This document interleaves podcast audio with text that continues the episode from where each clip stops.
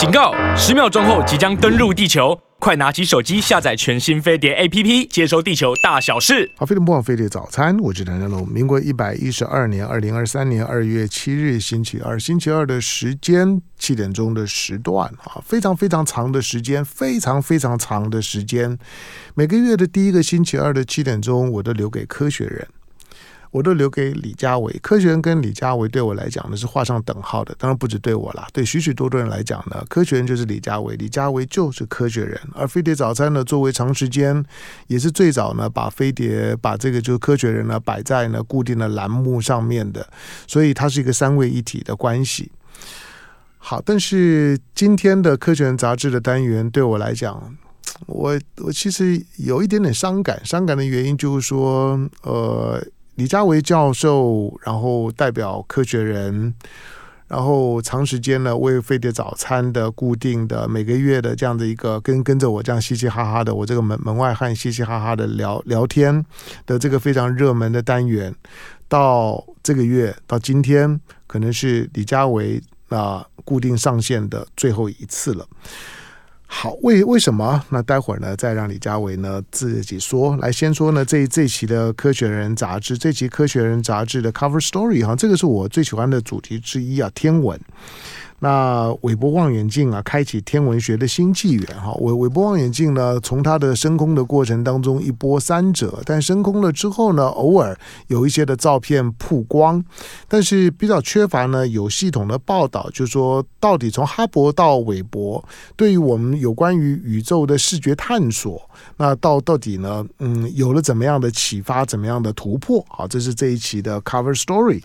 好，另外呢，其他的议题呢，我们待待会儿呢慢慢。谈来，先介绍了在我们线上的为大家导读这一期《科学人》杂志的清大生命科学系的教授，也是《科学人》杂志的荣誉总编辑李家伟李教授。李教授早安，早安，祥龙兄早，各位听众们早啊！刚才啊，我刚刚揭揭露了这个伤伤感的，嗯，让我听着好像在念李家维的訃闻一样。哎，没有没有，不不不，不是不是不是，我我我只是我我只是。那没，我还我还是要跟大家讲，就是说，就是说，这李李佳维最后一次代表科学人，然后长时间为大家导读科学人。我我觉得大部分的科学人的读者，尤其是飞碟早餐的听众，已经很习惯这个声音，也很习惯李李佳伟。就是作为台湾，我觉得最有国际知名度的博物学学家，我用博物学家好了。我我我觉得你你基本上就是个传奇。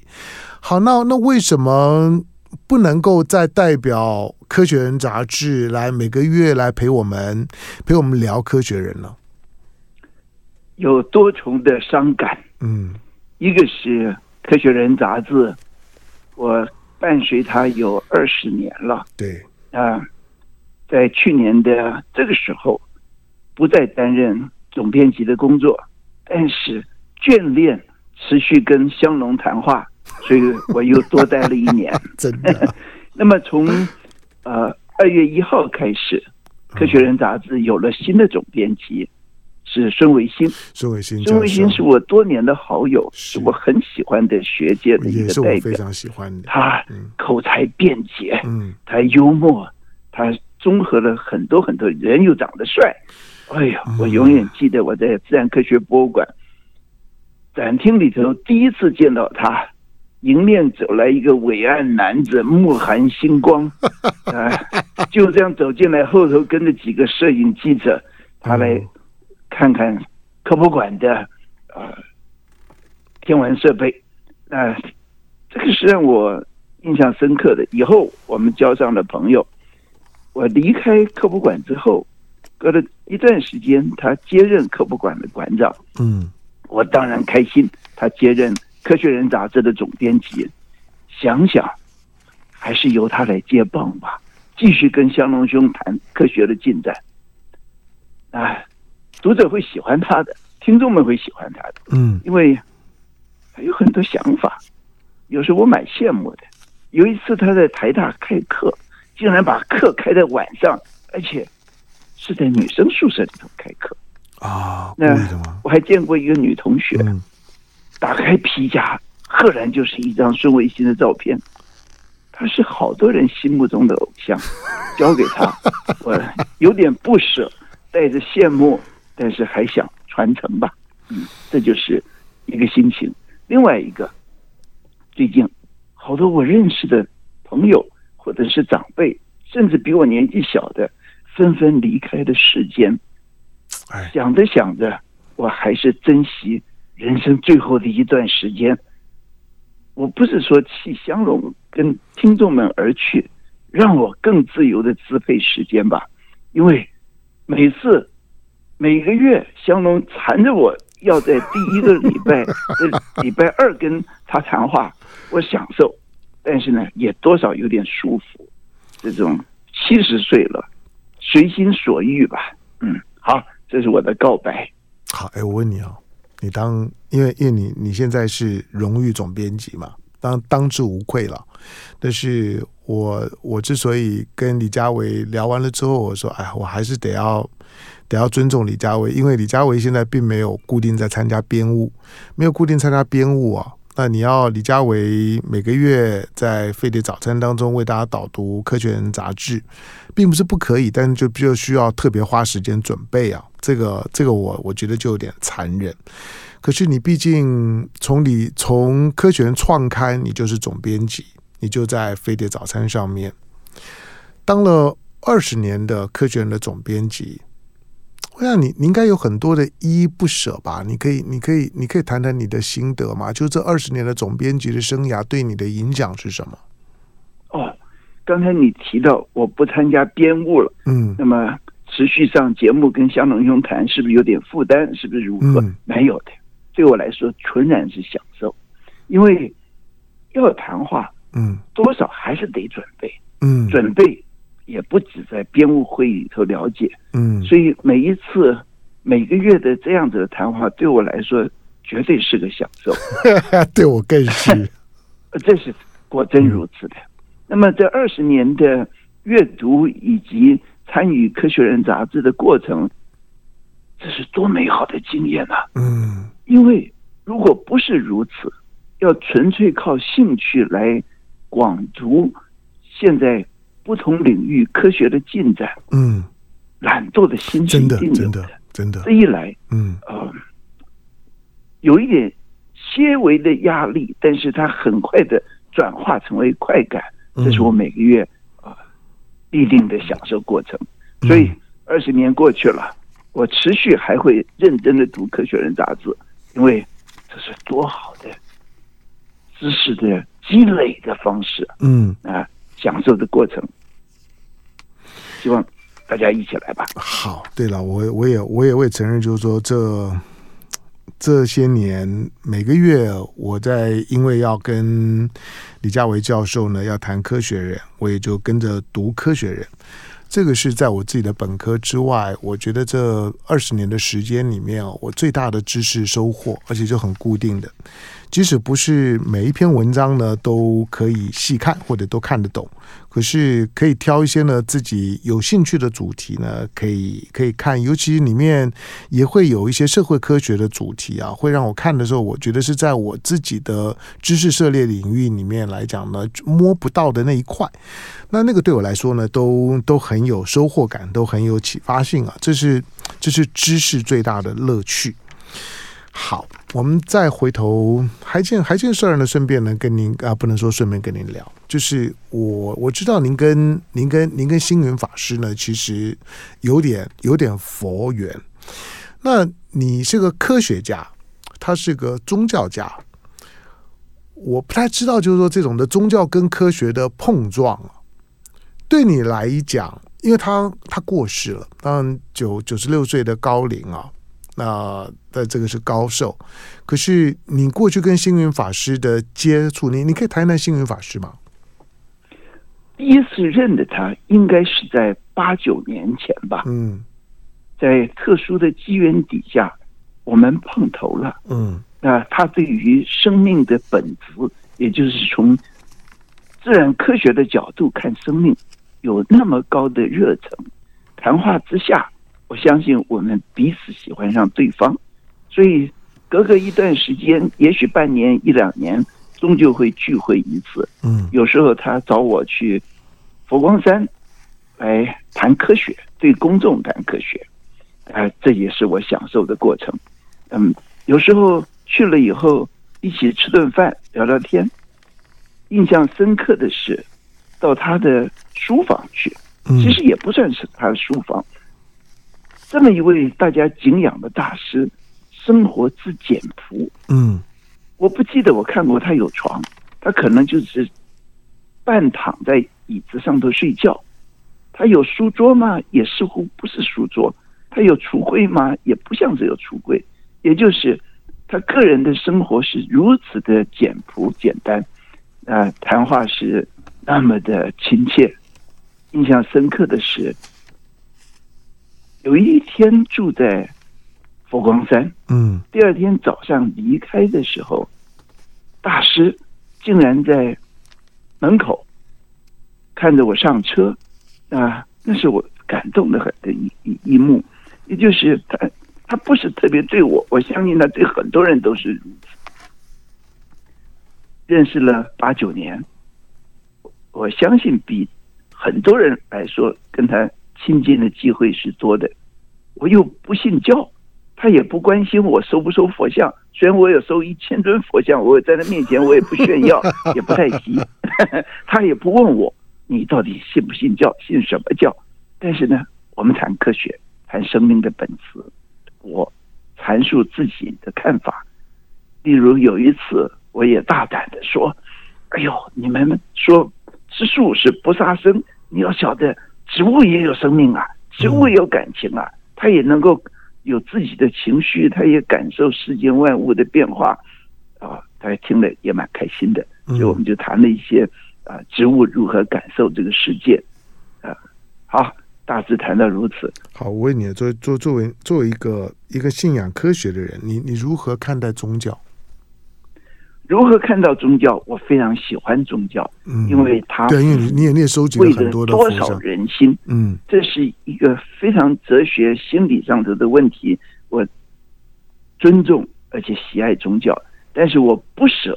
看到宗教被那么多的政治人物给操作利用，我也不舍宗教被很多的商业行为所污染，所以跟星云谈这些事情的时候，我们想法看法几乎是一致的。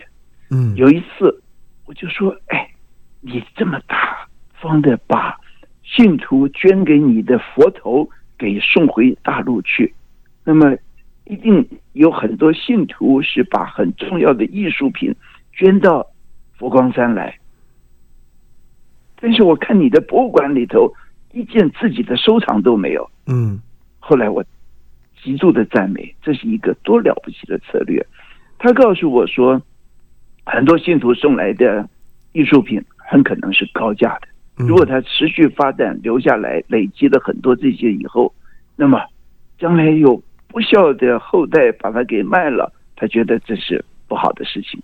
那他何不在他生前就把这些收藏品给转化做有意义的用途？那么他的美术馆可以不要有收藏。我说这就是我想说的事情，要建立起一个零收藏的美术馆。这一来，你没有任何割舍，没有任何呃牵挂。你可以把天下最好的收藏品邀请到这个美术馆来展览。嗯，后来佛光山的美术馆在如常法师的经营底下，就发展出了一个如此的特色。它没有馆藏，但是呢，他可以邀请很多重要的收藏到他这儿来。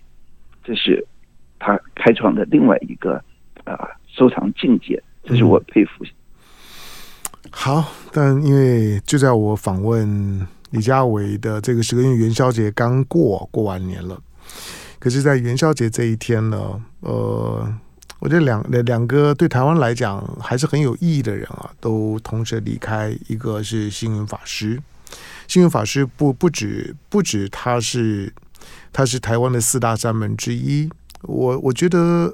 我觉得像是星云法师所代表的禅宗支支派的临济宗在台湾的生根发芽，那开山门，然后传佛法，其实里面还有很多呢。其实是中华文化透过了佛佛法在台湾的扎根。这个呢是星云法师在宗教以外，我觉得对台湾非常大的贡献。好，那虽然星云法师走了啊，不过呢，佛佛法还在啊。那他的信徒很多，开枝散叶的，不管在台湾或者在在世界各地啊，都有佛光山的信徒。这个呢，跟其他的宗教的山门呢是不太一样的，就是佛光山呢特别的国际化。好，在我们线上的是李家维教授，来进广告。广告回头之后呢，我们回到这一这一期，也也是呢，李家维李教授呢每个月呢为大家线上导读呢《科学人》杂志的最后一期。这一期的《科学人》杂志呢，韦伯望远镜开启天文学的新纪元。我们待会儿来聊韦伯望远镜。进广告，回头之后继续访问李家伟。非常不枉费的早餐，我是邓元龙。来，今天星期二的时间，那我透过电话连线，那访问《科学人》杂志的荣誉总编辑李家伟李教授。那我刚刚一开始的时候呢，花了一些时间呢，特别跟大家说明。好，那长时间我知道我们的观众朋友，尤其有许多听李佳维的声音长大的听众们。那我要告诉你们，就是李佳维李教授、李波波、李爷爷啊，长时间呢借着飞碟早餐的这个平台，为大家呢科普的，为大家呢用聊天的方式呢，那所所传达的科学的乐趣。那今天呢是是呃李佳维李李教授呢最后一次呢呃为大家呢科普呢科学人。好，当然以后呢，跟李李教授呢，还会在很多的地地方，只要呢有飞碟早餐呢可以效劳的地方呢，我都呢非常的乐意啊。不过，呃，从下个月开始呢，就是呢《科学人》杂志的新任的总编辑，也是大家很熟悉的孙维新教授，就是刚刚讲的那个又高又帅又聪明又又会讲话的孙维新，那也会为大家呢继续呢导读呢《科学人》。好，不过这一期的《科学人》呢，嗯，哈勃呃韦韦伯望望远镜。好，从从哈勃到韦伯呢，似乎是一个很大的跨越啊。那韦伯呢，从他升空的一开始的时候呢，焦焦距呢可能对不准，好，所以呢还经过了一些呢调教的过程。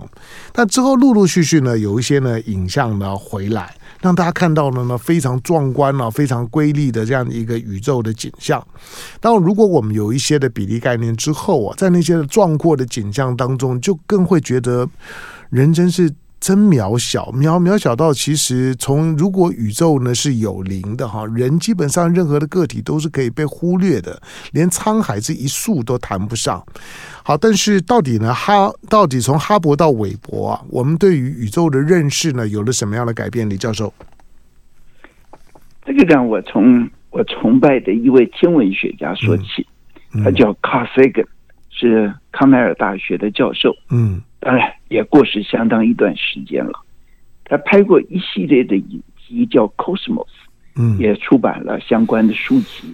我翻了又翻那个影集，看了又看，留下的，让，我经常引用的一句话就是：我们的太阳系有两千亿个，哦不，我们的银河有两千亿个像我们这样子的太阳，银河。是空中的一个星系。嗯，宇宙中有多少星系呢？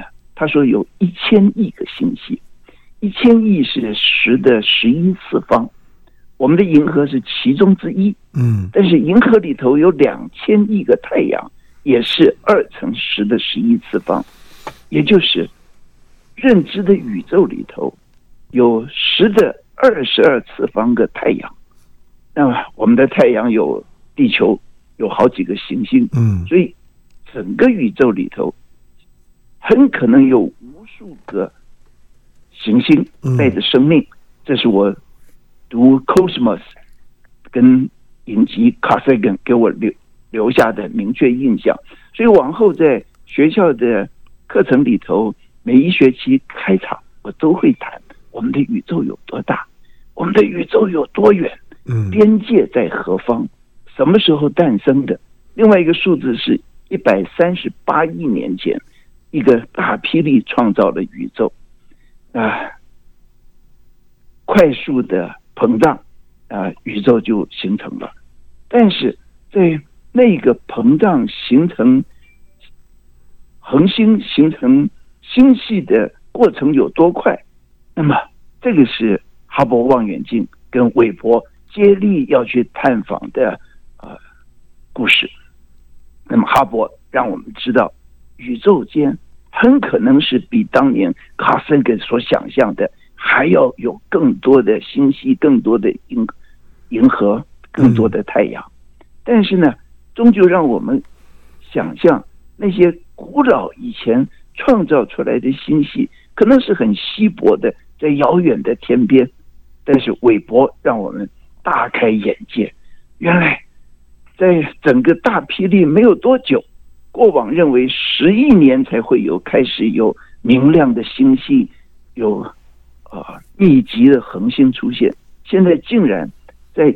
一亿多年，甚至在不到三亿年的时间里头，已经有壮阔的星系跟恒星出现了。嗯，这都是多了不起的成就。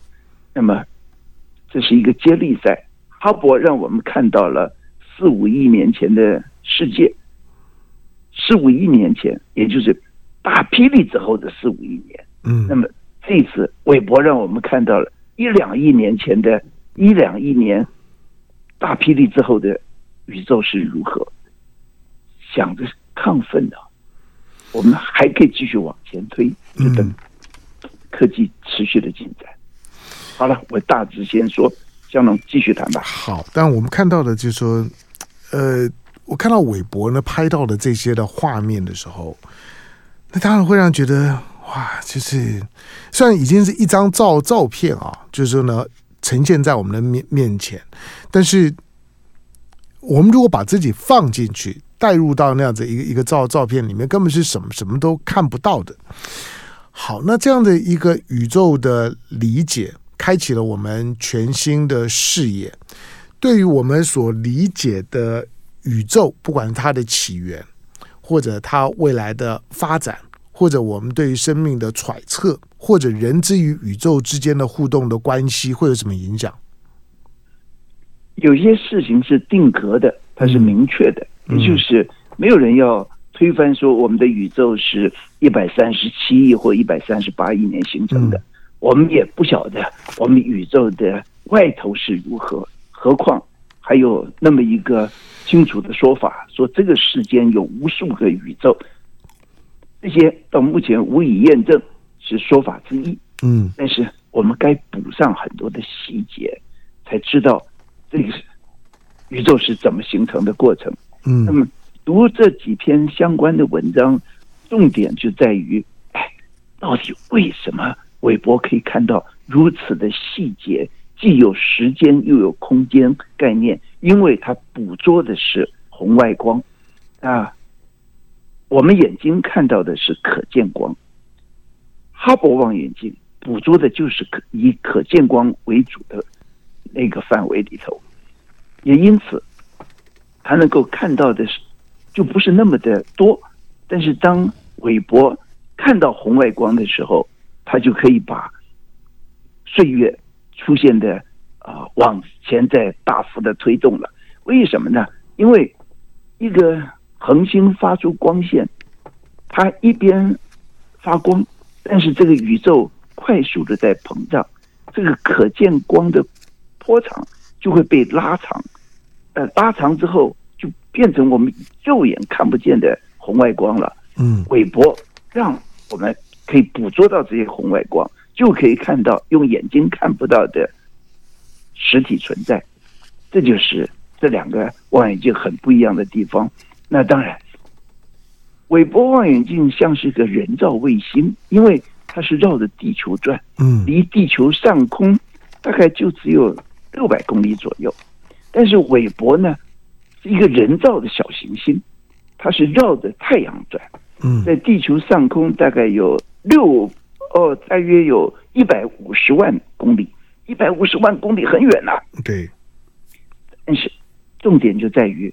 它的望远镜的镜面更大，哈勃大概只有二点四公尺的直径，嗯，韦伯把它放大到六点五公尺，然后它的材质也不一样，哈勃是用玻璃做的，韦伯是用一种很特殊的金属，是叫做皮做的，鈹是一个很可能是所有金属里头最轻的一个了，它又轻又坚韧，啊，同时。它可以耐得住很低的低温，在温度变化范围里头，它也不膨胀收缩，所以这是一个很特殊的金属。现在用在太空船，还有战争里用的导弹里头，就经常用到皮这个元素。所以用完全不同的设计概念放在那么不一样子的轨道上头，韦伯可以为人类带来很多很多的新的知识。嗯。好，我们在在有了有了韦伯之后，我们对于宇宙的光是视觉上面的这种的响应啊，显然就就又又拉开了一个很大的很大的级级级距啊。不过它它基本上都还是一个我们现在所有对于太空的探索，对于宇宙的探索，其实其实连火星都还没有到，那太阳系的一半呢都还没有开始。那我们面对这些呢，宇宙学的知知识远远的超过我们本身呢可及可行的范围。哈，我，那对对你这样一个科学家来来讲，你你你接收到了这样子一个一个一个知识影像图像之后，你不会觉得？很沮丧吗？这么这么大的、这么浩瀚的宇宙，真是浩瀚的宇宙。可可是人类的行为，人类的所能够所能够在里面探索的呢，却是如此之渺小，连起点都还不算。这是出发点，呃，啊、呃，不同角度，嗯，呃，感觉自己的渺小带来的是沮丧吗？你可以从另外一个角度来说，带来的是期待跟亢奋。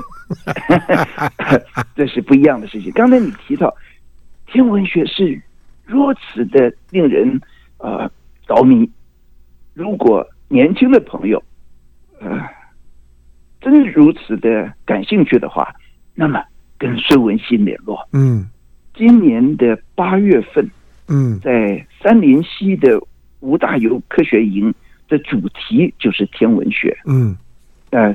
每一年都由孙维新担任执行长来负责这个。那我是吴大猷基金会的董事，那么也清楚了解这过程。今年八月我也会在三林溪出现，我们可以收纳一百多位的呃大学生跟研究生的学员。嗯，也希望能够开放少数的名额给热情的高中生。嗯，呃，也希望今年可以有很多的。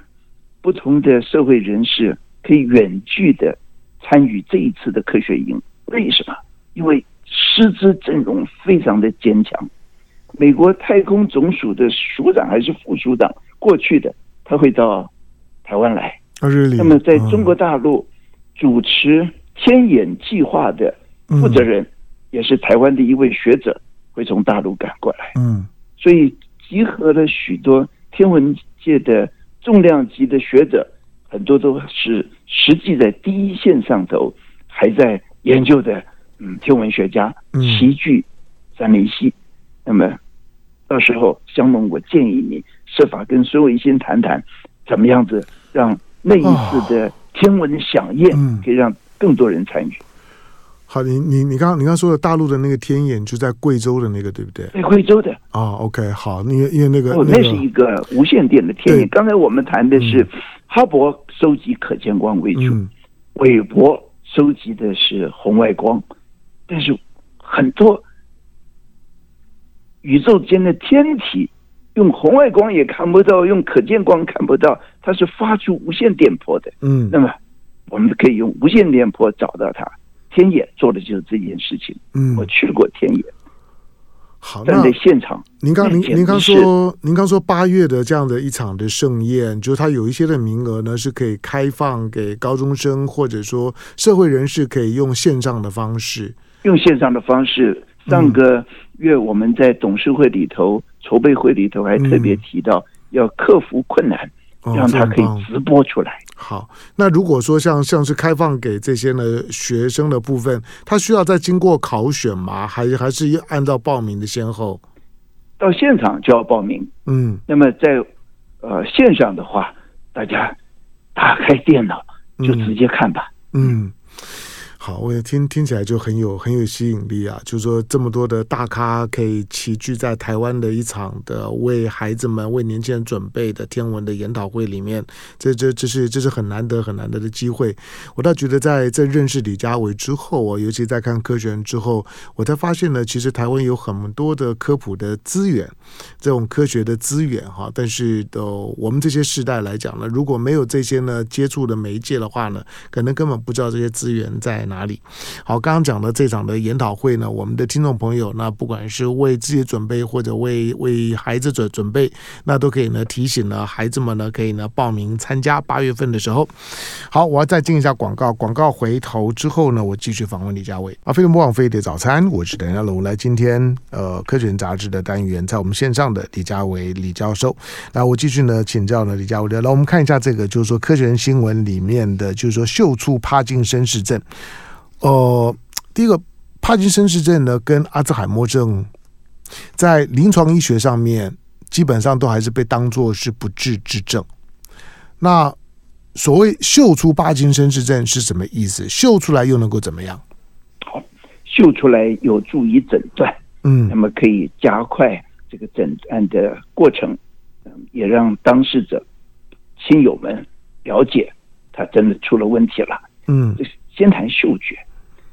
我们的眼睛很好，但是呢，我们比不上世间很多天上飞的鸟、地上爬的乌龟，他们看到的色彩世界比我们还要丰富。我们闻得到香味，闻得到很多不同的气味，但是当你享受嗅觉世界的时候，要清楚知道，我们跟其他的动物还是差了很多，因为人有两万个基因。大约用了四百个基因来跟嗅觉相关。老鼠跟狗，它们的嗅觉比我们好，它们用了一千个以上的基因来发展嗅觉。所以这是物种之间明显的差异，但是个体之间也会有明显的差异。嗯，这篇文章讲的就是在苏格兰有一位女子，她有一个遗传性的嗅觉的过敏，也就是。他分辨气味的能力比一般人要好的很多。他很早就发觉，他从他自己生病的先生身上闻到了一股麝香味。后来，他先生得了，被诊断出是得了帕金森症。嗯，那他的这个特异的发现呢，就被其他的科学家给重视了。最后，清楚的理解，原来帕金森症的病人身上会。分泌出一种特别的脂肪在皮肤上头，这个脂肪的气味是可以被特殊的人的鼻子给闻出来的，不可思议哦，不可思议，而且是在症状出现之前，因为他们就给他做了一个实验，找了十二件的十二件的 T T 恤，是不是？对，嗯，他精准的指出这六件来自于病人，嗯，但是他指出其中的一件呢。他也有这个味道，但是他并没有症状。过了一年，那件 T 恤的主人被诊断出得了帕金森症出来了。嗯，所以气味先行于病的症状，那这个当然对医学界来说绝对是一个非常大的刺激。啊以后快速的发展，找到了这个分子了，啊很可能也不止这个分子，因为去年呢，中国大陆的科学家就找到了另外一种。非脂肪性的分子也是可以被侦测出来的，所以只要拿着一张纸，在病人的皮肤上头那么抹一下子，接着送进这质谱仪里头，就是分析气味的仪器里头，几分钟之后有没有这个特殊的分子的存在，结果就揭晓了。所以这个就是这个科学进展给我带来的一个嗯冲击吧，也就知道。这一个大家恐惧的疾病，是可以用这样子简便的方式给侦测出来的。嗯，好，当然帕金森氏症，因为我周围有一些人已经受困于帕金森氏症，而且一旦病程开始了之后，他似乎就只会恶化，就只是看恶化的速度而已。那那种身体呢，不不自觉的不断的抖动啊，看起来。没有没有其他任何的技术的方式啊，能够呢根本的去解决。不过这条新闻的有趣就是说，人的嗅觉可以。可以敏感分辨到这样的地步，当然，这真正我我我觉得真正值得研究的就是说，人的嗅觉是怎么办到的？虽然它里面呢找找出了就是说帕金森氏症呢，他们的就是说呢体表的有一些的有些脂肪，那那些的脂肪的特性以及味道等等。不过，那那不应该去研究一下人的嗅觉吗？人的嗅觉显然有很大的开发空间啊！这个开发空间。只在少数人身上，就好像有些人有特异的功能，他可以看得到神鬼等等之类的，你终究打个问号在里头。对，但是闻到特殊的味道，这是可以验证的。那如果说要持续开发人的嗅觉能力的话，我认为缓不济急，原因就在于这些能力是表现在基因上头，所以这些特定的个体，它的基因组合。或者是特殊基因的变异，是跟我们一般人不一样的。不过，嗅觉是可以用机器来模拟的。嗯，所以刚才提到的质谱仪啊，这电子鼻啊等等之类的，那是比较实际的一个研究方向。嗯。好，来，我们呢最后呢，刚刚刚提到的，就是说有关于有关于就是说呢，道德道德伤害，就是当结束了某个角色或者某一个任务了之后呢，那种的那种的道德冲击，在心里面上面呢所产生的影响，这个其实其实它也不不算是什么多难理解的事情，就是有的时候我们的工作被迫要违反我们的道德训练。甚至于是自己的信仰，但是如果碰到说这个伤害已经产生了，那能怎么样呢？现在养住的是心理咨商师嘛？嗯，那么你比较刚才谈的这个帕金森症，有多少人？全球为他所苦的大概就是一千万人。嗯。那你刚才提到战争。给人带来的创伤，那那可多了，嗯，那可多了，嗯，全世界现在有多少人残卷在战战争里头？乌克兰有四千万人，对，有多少人受他所苦？俄罗斯又投入了多少军队？嗯，不止在地方在打仗啊，非洲也在战争，是不是？伊索比亚有一亿人，有多少人也是上千万人卷入那个内战？